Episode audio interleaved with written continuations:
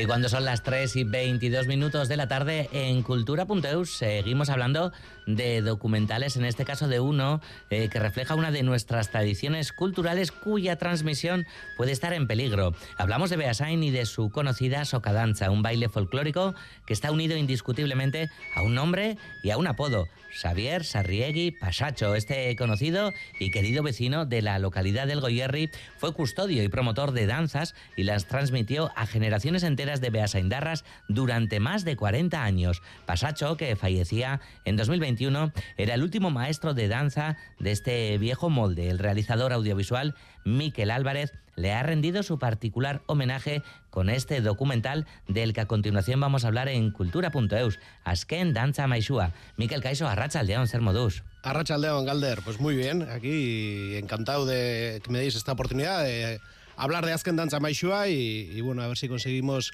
pues hacer sentir interés a la gente y que quieran verlo eh, en su localidad y, y cómo no, pues eh, que nos llamen y se animen. Esa claro, es esa es la intención, Miquel. Bueno, cuéntanos, ¿no? Porque el, el fallecimiento, ¿verdad? De, de, este, de este Maishu, Beasaindarra, ¿no? Tan querido, pues te impulsaba, ¿no? A rendirle, como decimos, tu particular homenaje, en, en este caso, de manera audiovisual. Sí, bueno, la verdad es que es un proyecto muy especial. Eh, Pasacho era mi tío.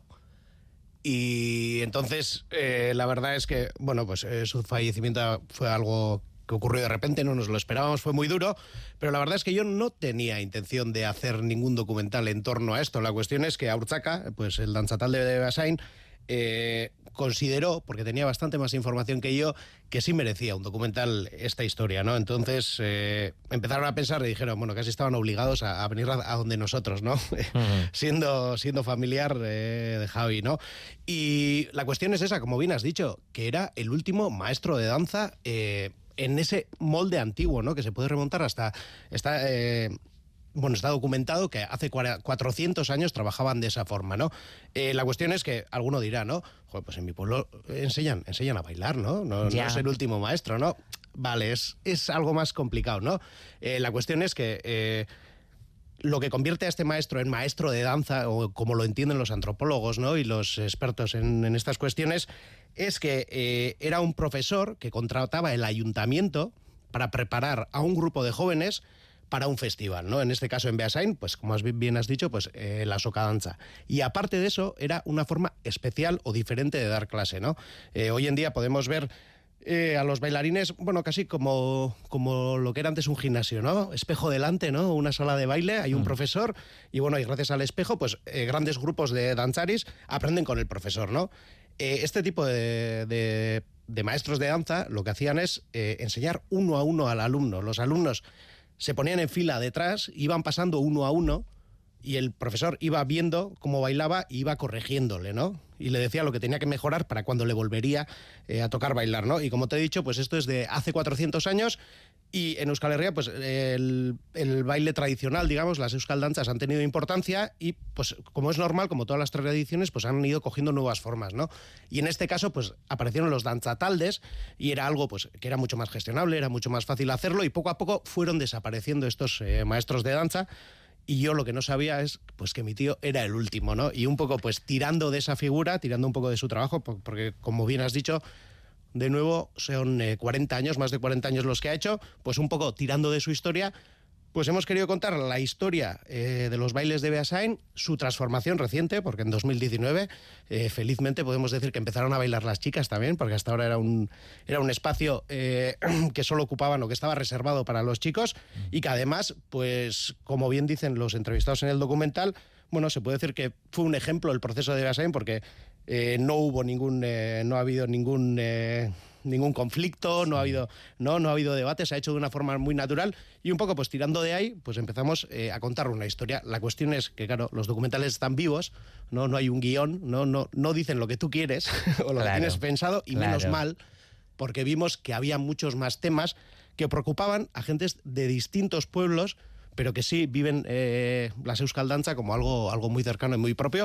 Uh -huh. Y bueno, y eso es un poco pues el mosaico que hemos intentado... Eh, mm. eh, que hemos intentado contar o hemos intentado explicar en este documental. Bueno, cierto es, ¿no? Lo que dices, ¿no, Miquel? Que, que no, no, ha habido conflicto, no hubo conflicto en Beasain en su momento, sí llega súper tarde, desde luego, ¿no? Pero bueno, oímos más de, de, los lugares donde, donde hay conflicto, ¿no? Lo que debería ser normal. En Anzuola tampoco hubo conflicto en su día, bueno, y demás, y tantos y tantos pueblos. Pero volviendo, volviendo a tu tío, volviendo, volviendo a Pasacho, como bien decías, ¿no? Iba enseñando uno a uno.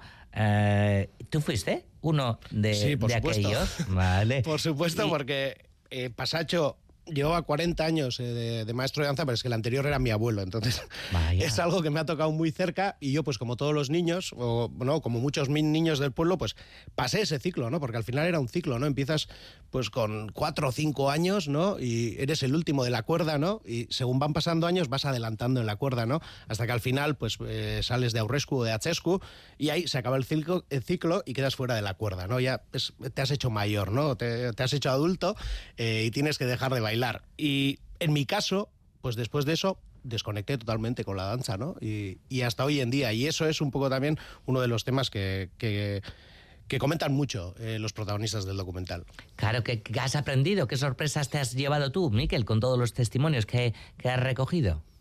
Pues eh, para empezar eso, ¿no? Que esa forma eh, de enseñar se puede remontar a documentos de hace 400 años, ¿no? Y, comentan, pues uno de los protagonistas, Miquel Sarregui, que además, bueno, eh, ahora mismo está a punto de publicar un libro sobre todo esto, comenta, ¿no? Cómo se encontraban con documentos de maestros de danza de hace 400 años, por ejemplo, uno me acuerdo específico que era andaluz, y leía cómo enseñaba y decía, es que es lo que estaba haciendo Pasacho hace tres años en, los porches del liceo, ¿no?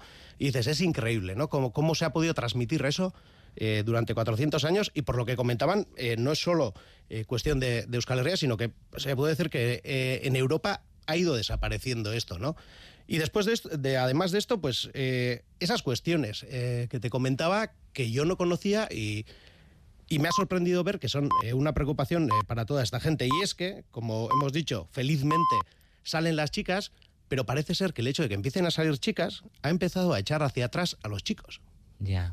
Y ahí empiezan a trabajarse otras cuestiones como la masculinidad, ¿no? Eh, en el momento en el que está reservado para los chicos, los chicos están cómodos, bailan, pero en el momento en el que tienen que competir o estar de par en par con una chica, pierden el interés, ¿verdad? Y hay bueno, hay una forma también de entender la masculinidad y, bueno, están preocupados con esto, creen que, es algo que necesita eh, atención y la verdad es que me ha hecho pensar mucho, me ha hecho pensar mucho y también eh, subrayaría una sensación y es que no he sido muy tradicionalista nunca y pues eh, admito que tenía mis, mis prejuicios ¿no?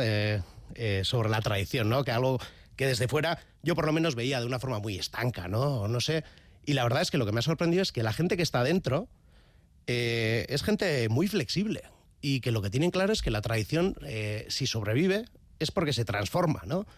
Y te das cuenta de que todos estos conflictos eh, surgen alrededor del baile muchas veces, ¿no? Y, ¿no? y no desde dentro, y es lo que comentan ellos, ¿no? Que hay que saber identificar qué es de verdad lo importante en cada tradición, ¿no?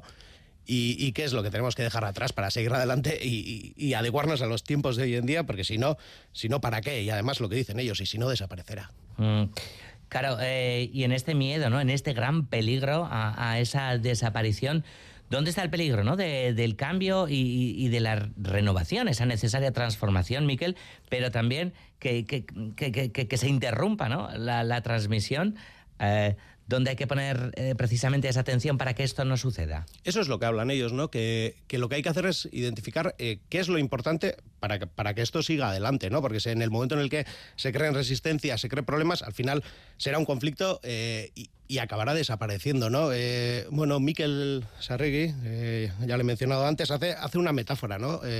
Con un río, ¿no? Y comenta que, que un río nunca es igual, ¿no? El agua que pasa siempre es distinta, ¿no?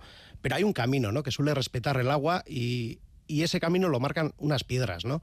Y hay piedras grandes y hay piedras pequeñas, ¿no? Y las piedras pequeñas muchas veces se las lleva el agua y pueden hacer un tapón o una presa, ¿no? Y crear un problema en ese río y habla de eso, ¿no? De que es lo importante eh, identificar eh, cuáles son esas piedras pequeñas que crean problemas y que no son importantes para la sobrevivencia de la tradición, digamos, ¿no? Y está claro que una de esas es eh, el hecho de, de, impedir a, las chicas que bailen en este tipo de, festivales, ¿no? Mm. Claro, y respecto a lo que decías, ¿no? De, los hombres, ¿no? Que se van echando atrás y demás, bueno, pues es parte de, la sociedad también, ¿no? Vive, Eso es, sí, sí, y creo que además... Eh, tenemos que hacer autocrítica a los hombres, ¿no? Y un poco eh, ponernos enfrente de ese espejo, ¿no? Y, preguntarnos qué pasa, ¿no?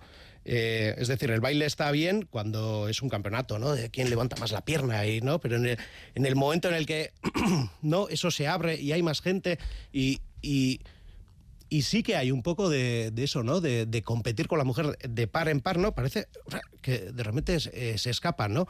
Y luego dentro de esto, pues también eh, en el documental se habla mucho del deporte, ¿no? Porque eh, lo que está sucediendo es que estos chicos que dejan el baile se van al fútbol, ¿verdad? Hmm. Y porque es el fútbol, ¿eh? O sea, no es solo el deporte, es especialmente el fútbol, es lo que todos comentan y ahora lo que está pasando es que, y lo que comentan ellos es que lo que se está haciendo es animar a las mujeres a ir al fútbol. Y dicen, ¿y por qué no se anima a los chicos a venir al baile? ¿No? Eh, hablan de esa doble dirección, ¿no? Y de cómo se, fomenta solo, pues, eh, pues desde instituciones y, y, solo, solo una dirección, ¿no? Hacia el deporte y, y, está perdiendo eh, presencia el baile, porque sí, en eso están de acuerdo, que en los últimos años, pues igual que hace 40 años podían ser algo muy importante en los pueblos, pues que están perdiendo presencia e importancia. Vamos a escuchar un, fragmento del documental del que estamos hablando esta tarde en cultura.eus con Miquel Álvarez, Azken Dancha Maixua.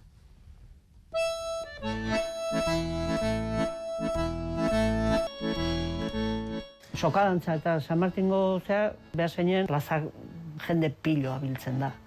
Tradiziok noiz bait sortzen die, eta motzagok edo luzagok izango di. Kasu honetan tradizio oso luzea da. Utentzea, pixkanaka, sokan aurre egiten. Pam, pa, para, baran, bon, da saldo egiten gendun. Aurretikan beti muti egite zuten, eta ja esan ziguten neska kalgen dula, eta apunta ja, ginen.